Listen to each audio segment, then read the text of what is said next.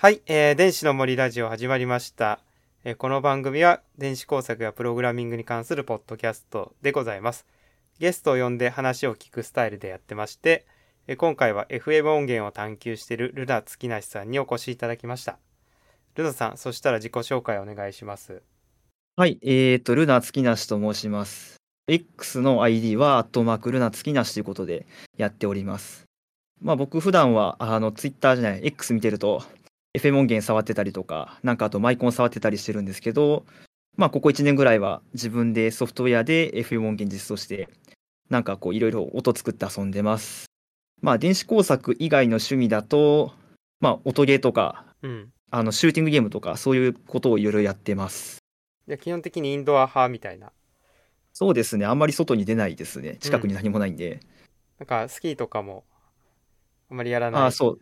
最近、最近というか、ここ1、2年ぐらいで、あの、知人からスキー誘われて何回か行ってるんですけど、ちょっとスキー場遠くて、なかなかお金もないので、うん行きにくいなと思いつつ、あー、まあ、来年からが結構こう雪国に行くんで、ら大学がそっちそっちの方向なんで、あ、そうですか。もうちょっとこう、高頻度で行けるかなと思って、ちょっと楽しみにしてます。あそれは羨ましいかも。スキー結構好きなので。いいですね。そう、なかなか僕今住んでるところは雪降らないところなんで、いや、まあね、雪国は雪国で苦労すると思いますけど、頑張ってください。じゃあ、はい、ありがとうございます。来年から？移住？来年というか、今年の4月から、えーと、新潟県の方にあ、新潟か。じゃあもうあと3ヶ月ぐらいすると豪雪地帯に行くんそうですね、いきなり豪雪地帯なんで、適用できるかどうかですけどじゃあ行ってらっしゃい。はい。はい、なるほどね。じゃあなんとなくこの本題に入っていくんですけど、今日は、ルナ月梨さん、なんて呼べばいいの？月梨さんって呼ぶのでいいんですか？あ、月梨さんで大丈夫ですよ。あじゃあ月梨さんはあの僕が NT 東京に昨年行った時にブース展示されてたのを僕は見て、まあ、そこで初めて会ったんですよね。はい前々からツイッターはちょくちょくなんか流れてきてて、まあ、面白そうな電子工作してるなって感じで声かけてみたという感じです。で FM 音源というものをお作りになられていて、まあ僕自体 FM 音源の詳しい仕組みはあんまり分かってないんだけれども FM 音源自体は結構思い入れがあってですね、はい、実は、なるほど。はい、その昔自作 OS のオサスクっていうものがあって2005年とかですか？2004年とかその頃なんですけどもその自作 OS の中に FM 音源のプレイヤーが入っていて、えーカノンのサンプル曲が入っていてその曲をめっちゃループして聴いてましたああ、あの、おさすくって言ったら、あの、30日で作る OS 自作かなんかの、あそうそうそう。その人が本書く前に作ってた OS ですねはいはいはい。うん、なんかカノンのね FM 音源が入っててなんかめっちゃ好きでずっと聞いてましたね。っていうので FM 音源自体にはなんとなく興味はあるんだけど仕組みがようわからんって感じなんで今日はよろしくお願いします。よろしくお願いします。でなんか NT 東京で何展示されてましたっけ？ちょっと簡単に思い出して教えてください。えーっと、最近 X によくこう投稿している、あの、ソフトウェア FM 音源。まあ、これ、僕今名前、スーパーオクテットって名前付けて開発してるんですけども、うん。まあ、それを、あの、その前ぐらい、今年じゃないな、去年の、まあ、5月、6月ぐらいに、まあ、ユニバーサル基盤で実装していたものを、うん。10月ぐらいに、あの、プリント基盤を起こして、まあ、ちょっとかっこいい見た目にして作ってみたんで、うん。それのプロトタイプを、うん。あの、NT 東京に持っていて展示した感じです。うんそれはあの FM 音源っていうことなんですか？ざっくり言えば。まあ、FM 音う源、ん。なんていうかな、こう、皆さんが思い浮かべるのは、例えばこうヤマハとかうん。の DX7 とかなんか有名なこう FM 音源使った電子楽器とかあるんですけども、なんかそれよりはちょっとこう方向性を変えて、うん。まあ、DX7 っていう例えばその有名になったシンセサイザーがあるんですけどもはい。それができたのがもう大体40年ぐらい前になるんで今はそれよりちょっとこう豪華な音が作れるんじゃないかなと思ってうんうん。いろいろこう音の作り方の幅を広げたりとかして、うん。なんとかこう差別化を図りながらちょっとこうオリジナルの要素を入れながらこうプログラムししてますね今は。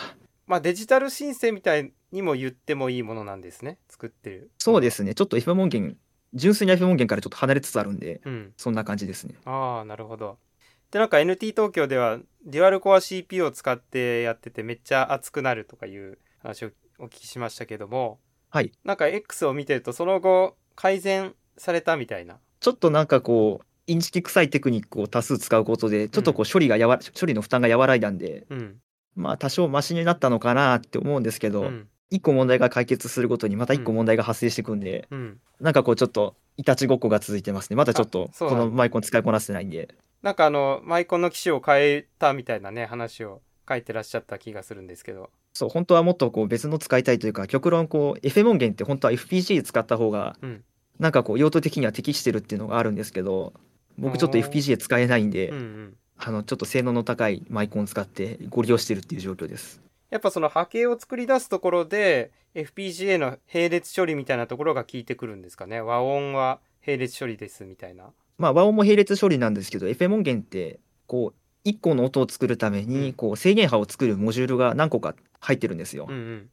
でそれぞれの制限波のブロックを変調させたり足したりとかして音を作るんですけどもこのスーパーオクテットだと最大8個1個の音を作るには8個この波形の計算が入るんうんで、うん。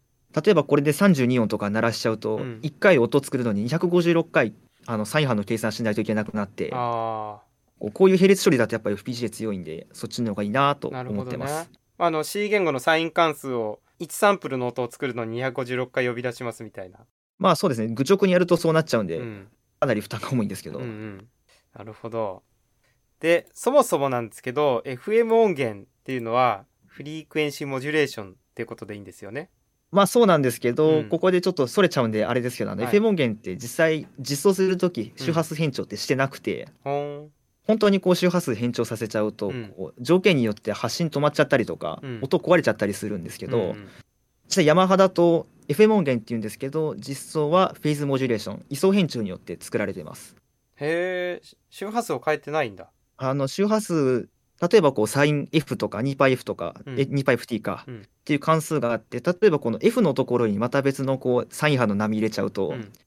なんか条件によっては綺麗に波形が出なかったりっていうのがあって、うーん実際にはこうサイン X の X プラスもう一個別のサイン波の出力みたいな感じでこう位相どんどん足してってるんですよね。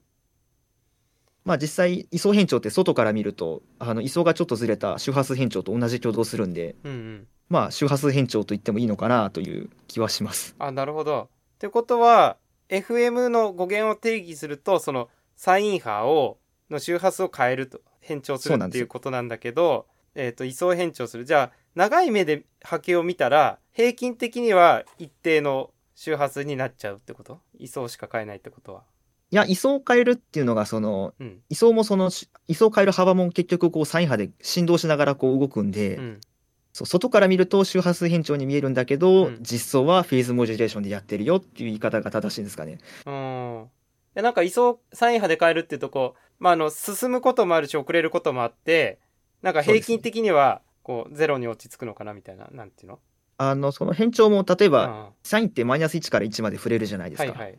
このマイナス1から1の幅に対してうん。こう整数倍うん。のこう掛け算ができるんで、うん。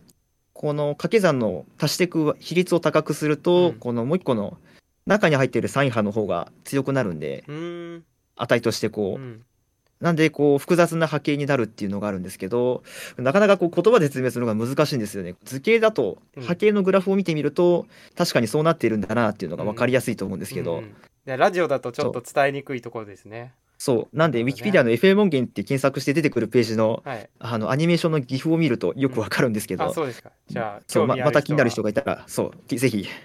じゃあなんていうかこう位相をサイン波的にだんだん大きくしたりだんだん小さい位相にしたりっていうのをその中に組み込むサイン波をでかくするとなんていうか一周を超えて何周分も位相が変わるみたいなことになるわけですね。あそうですそうですあの2パイ超えると戻るんですけどその、うんうんなんかそれで疑似的にこう大きく動き見えるみたいな感じなんで、うなるほどね。じゃあまあそんな感じで講義の、えーフリークエンシーをモジュレーションしながら波を作ってそれを、えー最終的には合成して音にしていくという。あその通りですはいはいはい。でその一つのチャンネルの音を作るのに月梨さんの音源だと8個サイン波を使っていてっていうことですか？その通りです、うんなるほどね。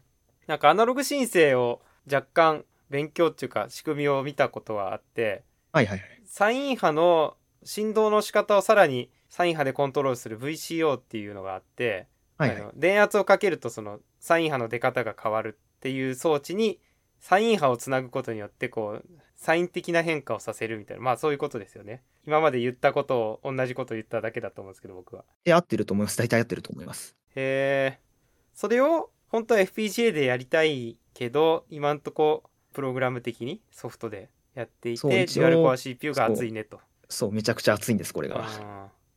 だからその8個っていうのは本当はもっと増やしたいとかあるんですか？まあ8個以上になるとこう FM 音源ってうん。決めないといけないパラメーターが結構たくさんあって、うん。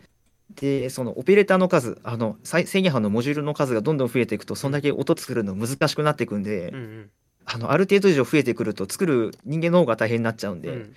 どちらかっていうとあの8個っていうのは変えずに、うん。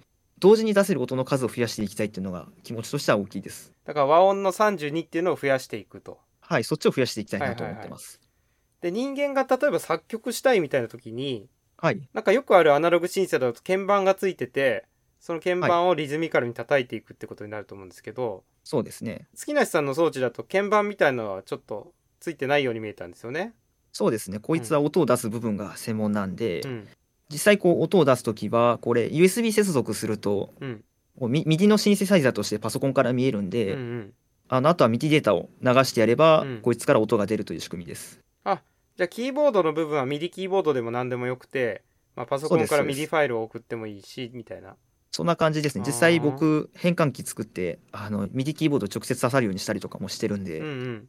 普通の音源として使うことはできます。ああなるほど。そうすると、まあ、その32チャンネルのどっかの音が来たタイミングに合わせてその波形を演算して出してあげるみたいなことをするわけですね。はいそうです。うんうんうん。なるほどね。なんとなく分かってきたぞ若干話題変わるんですけどなんかはい。同人誌も書いてるらしいという、はい。あのうん。そう本出しました。はい、あれはなんかハードを作るだけじゃなくて同人誌も書いてるっていうのはどういう意図があるんですか？えーっと僕結構こう趣味があっち行ったりこっち行ったりで結構がっつりやった後しばらく離れてもう一回戻ってくるってことが多いんですけど、うんあのそういう時にこのマイコンって情報がネットにあまりにもなさすぎて、うんあの最初触る時めちゃくちゃ苦労したっていう過去があるんで、うん。こう自分のための備忘録というか、うん。自分がハマったポイントを何らかの形で残しておこうってなった時に、うん。やっぱり紙の本って保存性最強だなと思いまして、うん。まあ自分のためにも、まあ、そしてこのマイコンを使う他の人のためにも、まあ、なんか書いた方がいいんじゃないかなと思って、うんうん。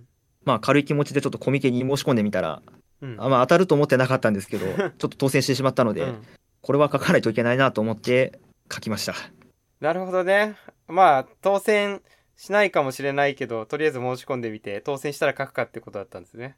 うそうですね、でその使ってるマイコンっていうのが NT 東京の時もケンドライト K210 というのを使ってるんですか？これ同人誌に登場するやつ。同じやつ使ってます、うーん。これがデュアルコアの CPU はいデュアルコアのマイコンで。えー、そのなんか特徴っていうのはどんなコアやアームだとかリスクあえ5だとか、っとまあ珍しい64ビットのリスク5が載ってます。おお64ビットってガチのなんか CPU な感じですね。マイコンっていうよりはね、そうなんですなんかかなりこう CPU に近いというか、うん。まあ実際この会社って他にも何個かマイコン出してるみたいなんですけど、うん。そっちは完全にこう Linux 動かす用のガチガチの CPU なんで、まあ、このマイコンも多分どちらかっていうとかなりこうハイパワーなことをさせるためのマイコンなんじゃないかなと勝手に思ってます。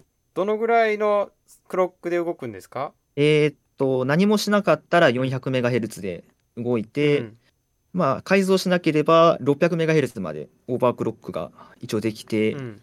で回路にちょっと手を加えると 800MHz まで一応上げることはできます。へえその600っていうのはガチで冷却した時の値？600が一応 NT 東京の時のうん状態があの状態で、あれは確かヒートシンクというかちょっと導電性のシートは貼ってたんですけど、うん。まあちょっと夏には動かしたくないなってぐらい熱を持っちゃうんで。別になんか NT 東京の作品ってそんなにでかいファンとかはついてなかったですよね。結構小型でしたね。そうですね。一応ギリギリこう冷却シートというかまあ、うん。あ銅のシートでなんとかなるぐらいの。あー。600で動かしてそんな熱で済むならいいですね。そうですね。まだまだ性能の割にはっていう気はします、うん。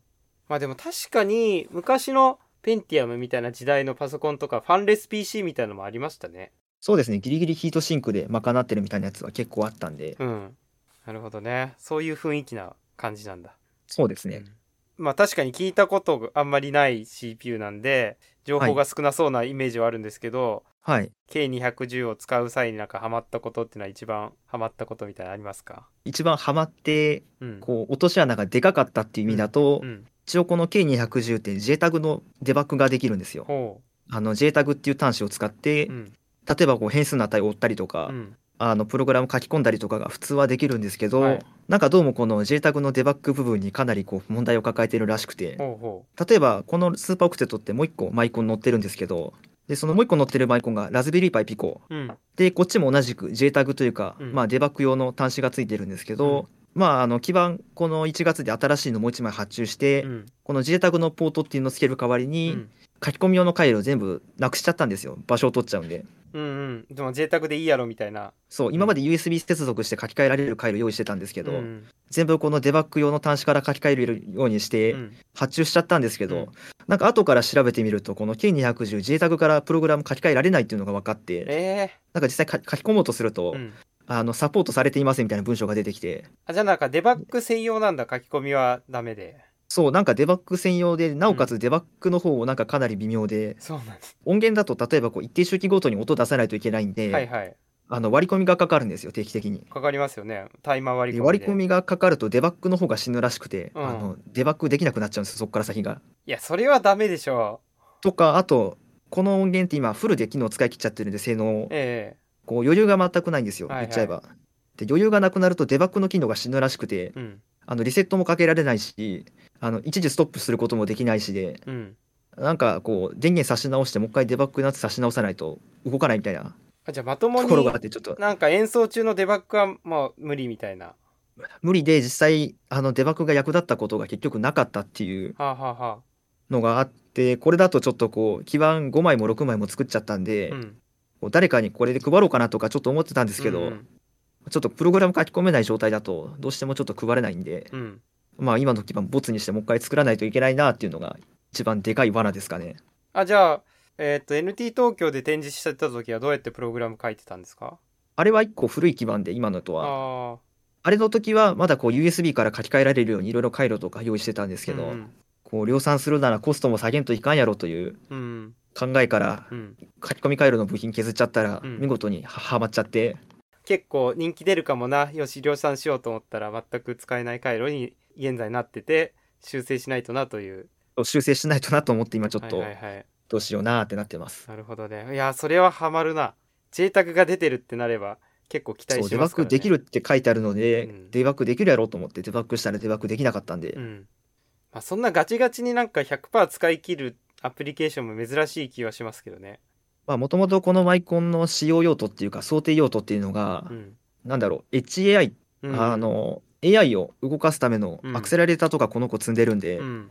まあそういう用途を想定しててなんかこうずーっとこう処理し続けるっていうのはあまり想定してないんかなっていう気はしますなんか CPU が100%ね、すごい用途ですよね。そう僕もここまでなんか痛めつけるとは思ってませんでしたけど、まあ、確かに CPU の中身を考えると、デバッグにちょっとこう CPU パワーが使われるっていうのは分からなくはないわけですよね。分からなくはないんだけどここまでひどいとは思ってなかったっていうのが、んでもう一個積んでるラズピコの方は、はい。あのかなりしっかりデバッグができるんで、はい。あの K210 の後に使って感動したんですけども やっぱ使われないのには訳があるんだなっていうのをちょっと思い知りましたそのラズピコと K210 の住み分けっていうのはどういう役割の違いがあるんですか？えっ、ともともとこう USB を使って制御したいっていうのが強くて、はい。で K210 って USB のペリフェラル内蔵してないんで。こう何らかの方法で USB MIDI を MIDI に変換したいっうんていうのがありましうん。て、もともと最初の方の基盤だとあのマイコン使わずにあの CH345T っていうあの秋月電子とかでたまに見る安いシリアル変換の IC で、うんうん CH340 とかあるんですけど、うん同じ会社が作ってるあの USB MIDI から MIDI に変換してくれるっていう変換 IC があるんですよ。うんうん。でこんなニッチな IC あるんだなと思ってちょっと買って基盤発注してうんつけてみたら、うんあこれもこれでなんか落とし穴というか、うんろくに使えないことが分かっちゃってあ、そうなんだ。でどうしようかなと思って USB を積んでるマイコンを探したらラズピコが一番安かったんで,、うん。でラズピコつけてみたらまあそこそこうまくいったんで、うんうん今はこうラズピコがその USB の処理と画面とかうんあのボタンとかっていうのもラズピコに今処理させてて、はい。K210 は本当に音を作って出すだけに専念させてます。ああじゃあむしろ全体統括的な役割をラズピコが担ってるシステム全体的な。そうですね、うん。実際あの内部の呼び分けというか、うん。僕のファームウェアの呼び分け的には、ラズピコがペリフェラルプロセッサーあの周辺回路の制御うんうん。で K210 側がトーンジェネレーターという位置づけになってるんで、まあ、うん。あー。本当に音を作るだけっていうなるほどなるほど。積み分けです。はいラズピコで USB の MIDI 変換をしてるっていうのは結局 MIDI 信号って周波数の特殊な UART みたいなシリアル通信みたいなやつそうですね。よ3万1255の UART なんで、うん、だからその CH34 いくつとかも多分そのちょっとだけ周波数が違う USB UART 変換チップなんでしょうね中身はそうですね。CH345T も一応なんか USB MIDI のプロトコルが一応あって、それを変換ちゃんと処理して、うん。あの UART の信号にして出してくれるはずだったんですけど、うんうん。なんか実際はそうじゃないっぽくて。そうなんだ。えーっとゆうちゃんって MIDI 使ったことというか MIDI のフォーマットに対しての理解って多少はある感じなんですかね、えっとはい。信号レベルでも信号レベルの理解が一番分かってるかな。ファイルフォーマットとかはあんまり分かんないなんかこうノートオンノートオフとかはあるじゃないですか。ありますねはい。で MIDI のメッセージって基本的に長さが決まっているんですよ。3バイトとかうん。2バイトとか、ノートオンだとノートオンってメッセージとベロシティがついてくるんでしたっけ？そうあとノートナンバーとベロシティで3バイトでうんみたいなのがあるんですけど、システムエクスクルーシブっていうメッセージご存知ですか？いやーちょっと、例えばこう音源のリセットをするときとか、うん。F0 から始まって F7 で終わる、あのメーカーが結構独自に決められるフォーマットのメッセージがあって、うん例えばそれを使ってリセットしたりとか、うんうん。あの音色メロディーの音色を転送したりとかしてるんですけど、うんなんかこのシリーズ 345T はそのシステムエクスクルーシブをぶっ壊すらしくて、うん。なんか最初の4バイトぐらいしか送られてこないみたいな。めっちゃ長いシステムエクスクルーシブメッセージは捨てられちゃうめっちゃ長いっていうかシステムエクスクルーシブ全部ぶっ壊れたんですよ。あ全部壊れちゃう。なんかどうもシステムエクスクルーシブ以外のノートオンノートオフとかしか送られてこないらしくて 実際使ってみるとなんかめちゃくちゃな音が出てくるっていう症状にしばらくうん。悩まされててん。調べてみたら CH345T はカスだみたいなああの英語の記事が出てきちゃって。うん。でなんでやと思ってちょっと調べてみたらなんかどうもこの IC 自体が想定用途が電子ピアノとかうん。あの電子キーボードとかうん。本当に鍵盤を押すだけみたいな用途を想定してて作ってるみたいで、うん。まあそもそもちゃんと使えるように作ってなかったっていうのが分かったんですけど。右のフルセットには準拠してなくてまあ一部のメッセージだけ対応しますよみたいな。そう一部のメッセージだけ送りますよってうんいう仕様でさすがにちょっとそれだと使い物にならなかったんで、うん。うんあのラズピコで処理させました。ああじゃあラズピコはもう別にミディのプロトコルスタックは積んでないわけだから自分で書いてみたいな。そう MIDI のプロトコルスタックは自分で書いててうんでまあ MIDI のプロトコルって実はこれまたちょっと面倒くさくて。うん。なんかこう決まったフォーマットがさっきゆうちゃんもノートオンは3バイト来るって話をしてたんですけど、はい。実は2バイトで来るパターンもあってほなんかランニングステータスルールって言ってううんミディってこう遅いんで 31,250bps っていうのが、どうしてもこうたくさんメッセージを送ると詰まっちゃうんですよ信号が。うん。なんでこうメッセージの量を減らすために前のメッセージと同じ命令同じチャンネルが相手だったら、うんその最初の命令とかのバイトをすっ飛ばしてうんいきなりこうデータを飛ばすっていううん。のがあったりして、あった気がする。そうちょっとこう色ちょっと考えて書かないとうまく動かないっていうのがあったりとか、っうん。ていうので。まあ、K210 とラズピコそれぞれにあの自分で書いたプロトコルスタックどっちとも同じものを載せてます。はいはいはい。結構そのステートフルな感じになるわけですね。前のを覚えておいてみたいな。そう前の覚えてないとダメなんで、うん。でまあ最近だと MIDI の規格書があの無料で公開されてるんで、うんまあ、その中見るとこう実装例とかも載ってたりするんでその辺参考にするとかなり楽に書けるなっていうのも最近思いました。そうなんだ。そのプロトコルレベルの実装例とかもあるんですね。一応こうフローチャートレベルで、うんうん。あの書かれてるものはあるんで参考にすればだいぶ書きやすいかなとは思います。なね。えー。なんか信号回路とかはあの見たことあるんですけどね。そうですね。フォトカプラとうんうん。なんとかで実装するやつは、そうそう。なるほど。なんかちょっと話題変わるんですけど。はい音を出すところの部分、はい。ジェネレートした信号をだいかに出すっていうところで I2S というのを使ってるらしいと。そうですね、うん。あの I2S っていうデジタルオーディオの標準的なデータフォーマットがあって、うん。まあ、すごい雑に言うと、まあ、基本的にはあの SPI とかと同じ感じで、うん。あのデータの線とクロックの線があって、あとそれに加えて右の信号なのか左の信号なのかっていうのを示すうん。あのワードクロックっていう信号があったりとか、うんあとものによってはこう DAC DA コンバータの方があのデジタルフィルターを持ってたりすると、うんうん。あの速いクロックが必要になるんで、うん。あの元のそのデータの転送クロックの例えば512倍とかうん。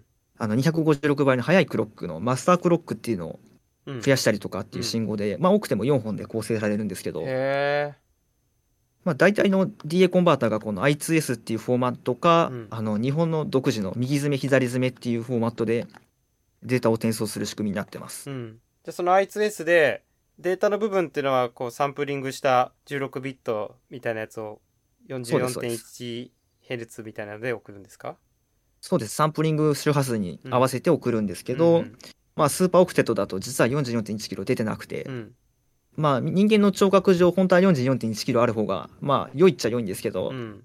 実際聞いてみてもそこまでまあ44.1キロから落としても変わらないだろうっていうのを考えたんで、スーパーオクテットだと今32キロヘルツうん。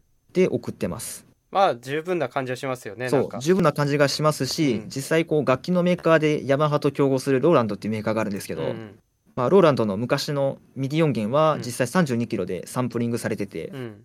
まあ、当時は実際32キロヘルツだと若干音がこもってるとかうん。っていう感想があったりするんですけど、うんまあスーパーオクテットだとまあそんな元からなんていうこう生楽器に近い音質っていうのは求めてないんで、うんまあこれまたい一つの味になってんじゃないかなと思います。なんかその自然の音を楽器の音とかを録音する場合はなるべく高い方がいいけどなんか自分で音を生成してるんだから自分で生成した音の最高周波数以上あればよくねみたいな、そんな感じなんですね。結局音を作ってるのは自分なんで、うん、割とその辺は好きにやっても大丈夫じゃないかなと思ってやってます。なるほどね。DAC のコントロール信号のために何百倍ものクロックが出るっていうのは面白い仕組みですね。そうですね。結構高速なクロックで実際 25MHz とか出さないといけないんで,、うん。でなかなかこの I2S の信号を出せるマイコンってあまり多くなくて。うん。でこの K210 はたまたまこう I2S が出せるしマスタークロックも出力できるようなペリフェラルがついてたんで。あまあうまいこと使えてよかったなと思ってます。USB のペリフェラルはないくせに I2S は内蔵してるんですね。そうなんですよ。I2S は内蔵してるんですよ。2何やそれ。系統えー、面白い、まあもともとの想定用途がうん。こう例えば8つとか16個とかマイクをつなげて、うんうん、音がどこから来てるのかを調べるみたいな用途とかも向こうが想定してるんで。アプリ？そうそんな感じであの、はいはい。音を出力するよりも入力する方がどうもメインらしくて。あそうなんだ。じゃあ I2S も音を受信する方で使う想定なんですね本当は向こうはそういう想定なんですけど一応送信もできるんで送信側を使ってます。はいはいはい。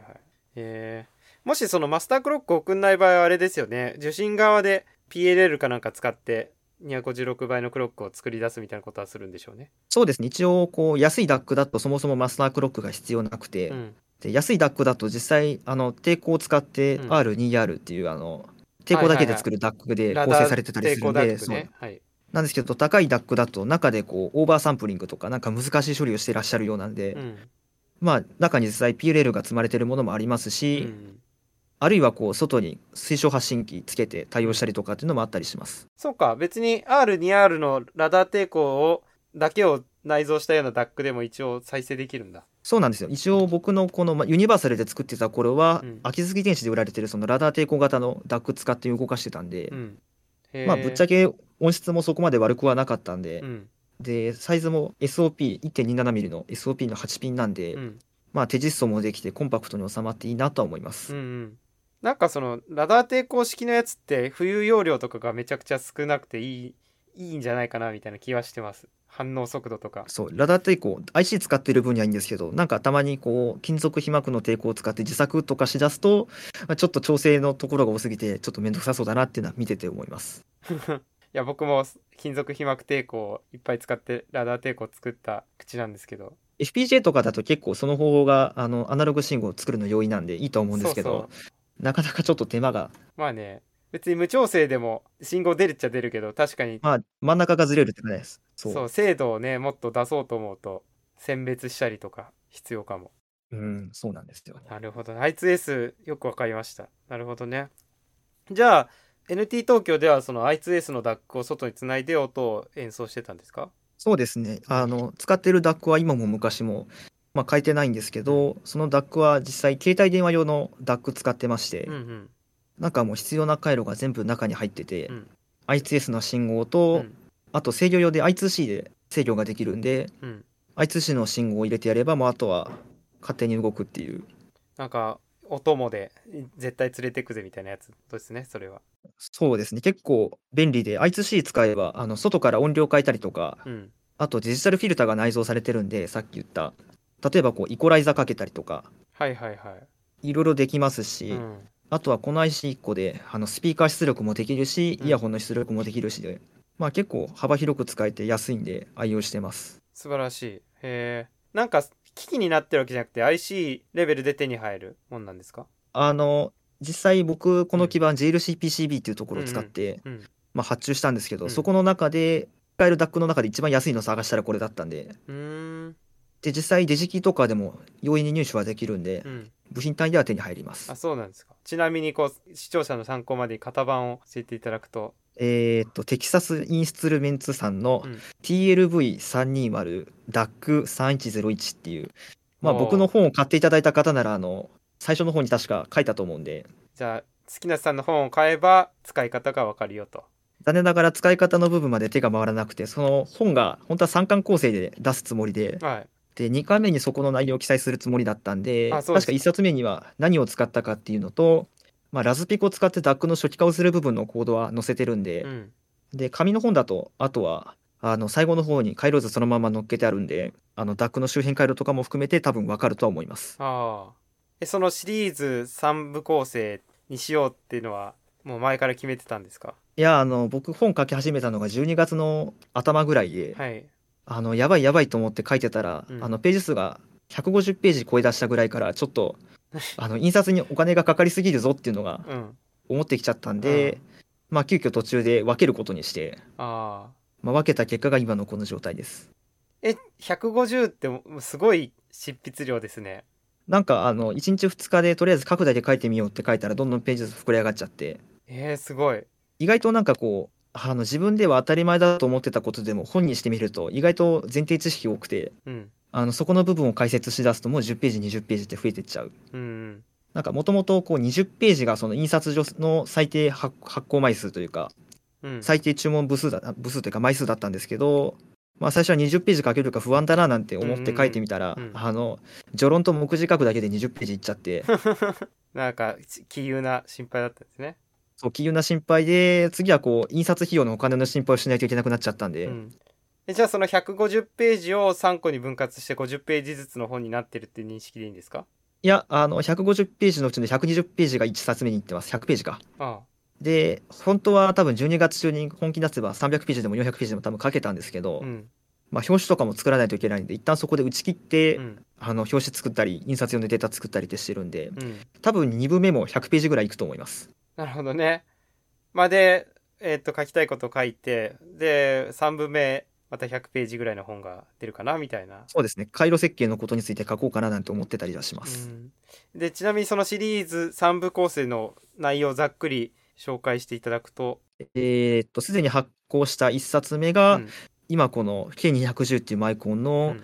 まあ、開発環境の構築の仕方からうん。L 値化したりとか、うん。あと音を出したりとかうん。っていうのとあとはデータシートには載ってないあの使う上での注意ポイント。うんうんを記載したりとか、あと、まあ、電子版を今度出すつもりでいるんですけど電子版にはちょっと回路図で載せられない事情があってえーあの回路図は紙の本だけ載ってます。へー。っていうのもちょっとこう書いてからうん。この回路図結構問題があるんじゃないかっていうことに気づいてしまって、はいはい。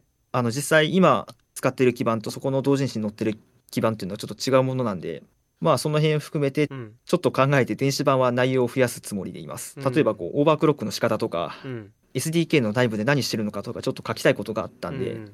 ていうのは書こうと思ってます。はい。で、えーっと2部目がラズピコの使い方、うん。うんでラズピコは正直あのネットに情報たくさんあるんで僕うん書かなくてもいいかなってちょっと思ったんですけど、うん。まあやっぱ音源制御するってなるとどうしても使わないような機能ってたくさんあると思うんでまあその辺重点的に解説しようかなと思ってます。うん。で3分目が回路設計って言ったんですけど僕、あの人に教えられるほどあまり回路設計上手じゃないんで、うん。まあ最低限この K210 のマイコンの周辺回路とか、まあ、ラズピコの周辺回路だとか、うん。まあ、DAC の周辺回路とか、うん。まあ、データシート見ながらこうここ注意しようねみたいなことを書けたらいいなと思ってます。っうん。っていう3部構成なんですね。ていう3部構成今のところ考えてまうす。ん。なんかそのラズピコの部分もね一般的な話はあるけどなんかめっちゃ使いこなしてる人ですからね。面白いかもしれない。なんかちょっとね USB で右使うとかなんかあんまりあんまりやってる人がいないような気がするなという印象はあります、うん。でしかもちゃんと画面制御もやってるしみたいな。そこの画面制御も実はちょっとやらかしポイントでう、んでこの液晶が SPI で制御するんですよ本当は。本当は。でラズピコもうん。もちろん SPI がついてるんで、ラズピコの SPI を使うつもりだったんですけど、それはそうですよね。うん。あの回路設計しして発注し終わった後に、うん。あのピンの配置間違えちゃってて SPI の。あなんかこう基板書いてる時に邪魔だから1ピンずらしちゃえっつって1個ずらしちゃって。うん。そしたらなんか SPI のピンから外れちゃうんでもちろん使えるピンかうんうらん。外れちゃったんで、ラズピコって PIO って言ってうん。なんかこう任意のプロトコルが喋れる、まあ、ちっちゃい CP みたいなのが載ってるんですけど、うん。まあ、それを使って SPI を喋るペリフェラルを自作してうん。それを使って制御してます。なるほどね。なんで本物の SPI だともうちょっとこう高速化したりとか、あの DMA とか使って描画も早くできたりするんですけど、うん。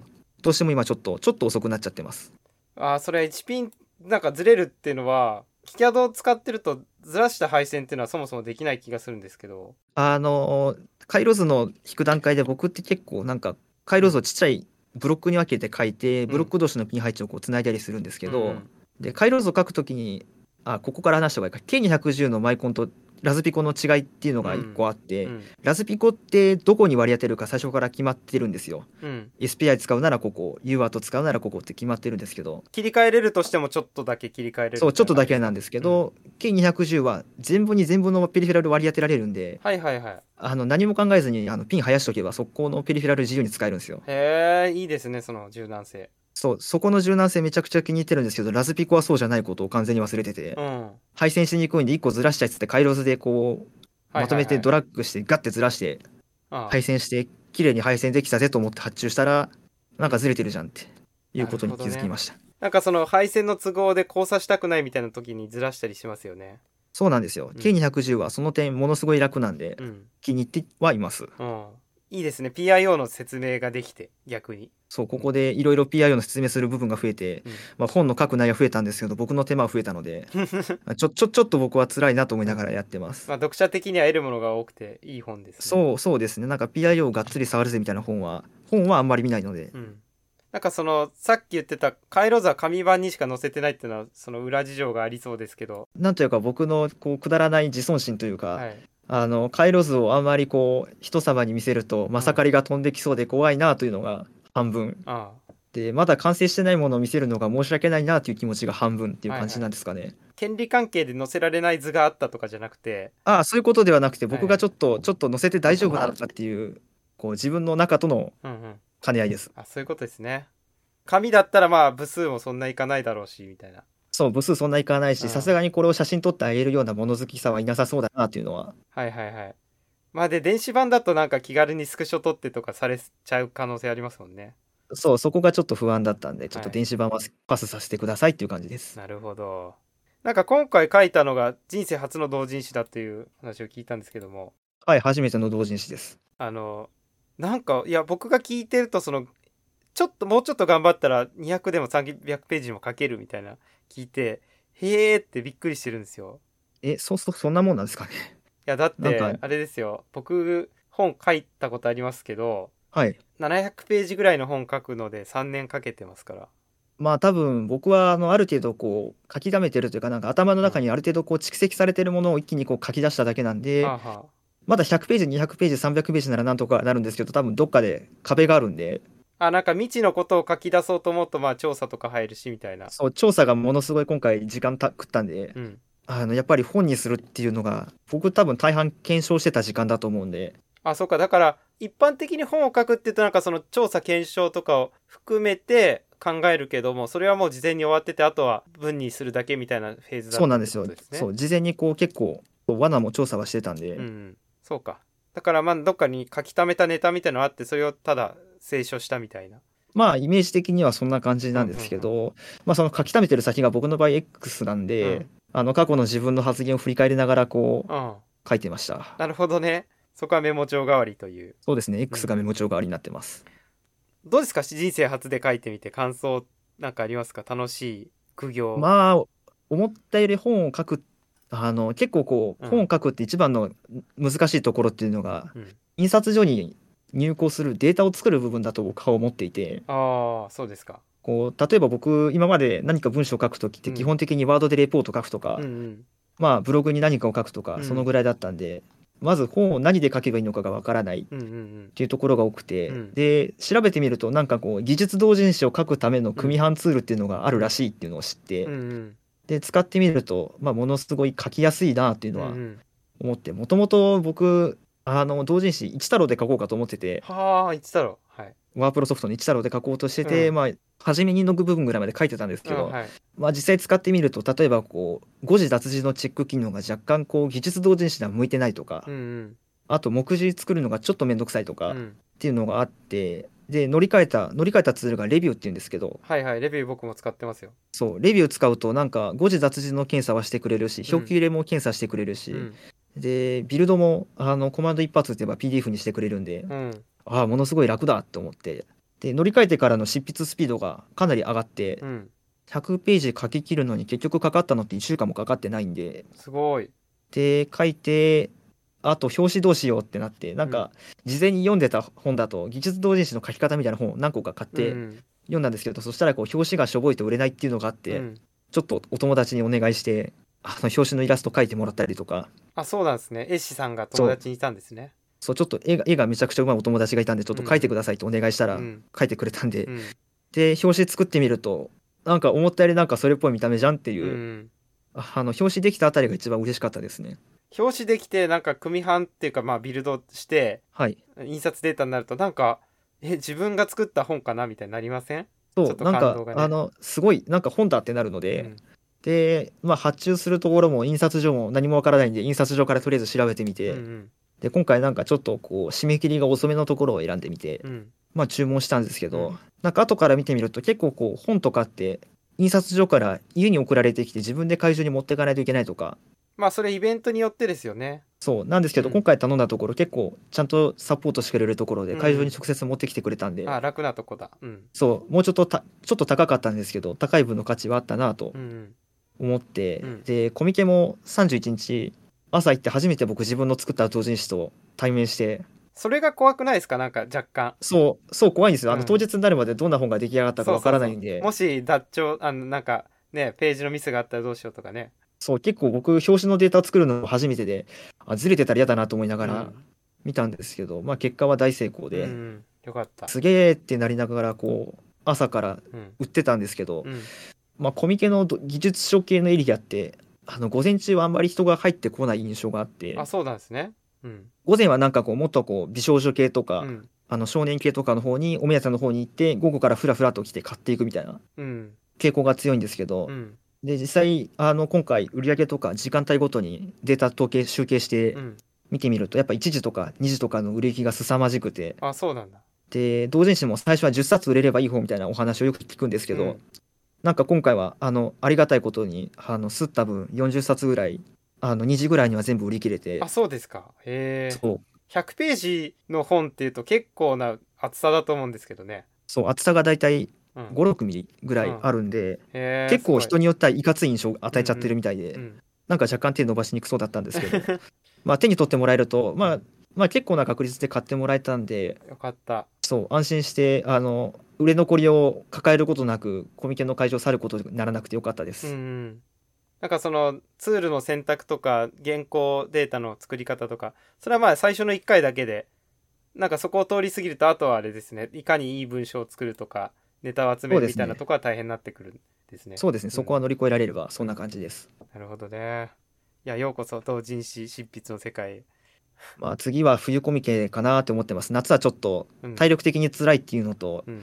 まあ大学行ってから生活基盤が安定するまでちょっと時間かかると思うんで、っうん、て感じで1年後に向けて本書きます。あれですか？技術書店とかもご存知ですよねきっともともとなんか学校の部活の方で技術書店で合同本出そうぜみたいな話が一瞬出て調べてたんですけど、まあ結局その合同誌を出す計画はなんか知らない間にちょっとなくなっちゃっててそう書きたいなと思って見てたんですけど、うん。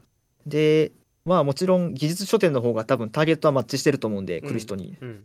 そっちに出したらよかったなとも思うんですけど、うん。なかなかちょっとタイミングが合わなくて、うんまあ次、次ぐらいには出してみたいなとは思ってます。コミケも技術書店も両方行く人とかいますよね。そうそうう、んそうなんですよ。結局、技術書店はガチガチの技術系の人が来て、あのコミケはなんかライトな人から、まあ、ハード、あの、コアな人までいろいろ来るんで、あまあ、どっちもどっちもあ。で、層の広がりがあるんだ、コミケの方が。そう、うん結構意見もらいやすいんで、コミケもああ、そうなんですね。いいなと思ってます。へえそうですか。いや、楽しそう。で、まあなんかいい時間になってきたので、そろそろ終わりにしていこうかなと思うんですけど、はい。次なる目標はじゃあ、その同人誌ナンバー2とか新しい基盤とかですか？そうですね、新しい基盤を、とあの2週間前に届い発注したばっかなんですけど、また作り直すっていうのが1個の目標と、うん。まあ、本のためにいろいろネタを用意しないとダメだなっていうのがうん。今です。うん、なるほどね。じゃあ、これを聞いてくれてる視聴者の皆様に何か一言言うとしたら何かありますか？電子工作している人、なんかうんマイコンの選択、いろいろ迷うとは思うんですけど、まず性能を見る前に使っている人の口コミというか、うん。評判っていうのをネットで調べてからあの使わないと、またあと痛い目を見るっていうのが、僕はこの1年間嫌というほど思い知りましたんで、まあ、マイコンの選択はちゃんとしようっていうのと、そうですね、あとは K210 は使わない方がいいっていうことを僕はお伝えしたいなというのが正直なところです。なるほどね。そう、K210 は本当にお勧めしないので、まあ、言ってる本には使いこなしてるようにも見えるけれども、あの僕は毎日苦しんでますんで、かなり修行が必要みたいな。はい、修行が必要です。うん。本腰を入れないと使えないよと。そうですね、秋月いつまで買えるかもわからないんでう、ん。大変です。入手制みたいな話もね、ありますよね。そうなんですよ。うんあと、カタログスペックだけで決めないと。そう、カタログスペックだけで判断しちゃうと、そこまで自分が使いこなせるとは限らないんで、うん。なるそう、使いやすそうなのを使ってもらえるといいと思います。ほど。いや、すごい深く刺さる言葉でした。ありがとうございます。ありがとうございます。じゃあ、えっと、これで、電子の森ラジオ、第20回になると思いますけど、収録を終わりにします。視聴者の皆様、聞いていただいてありがとうございました。さようなら。さようなら。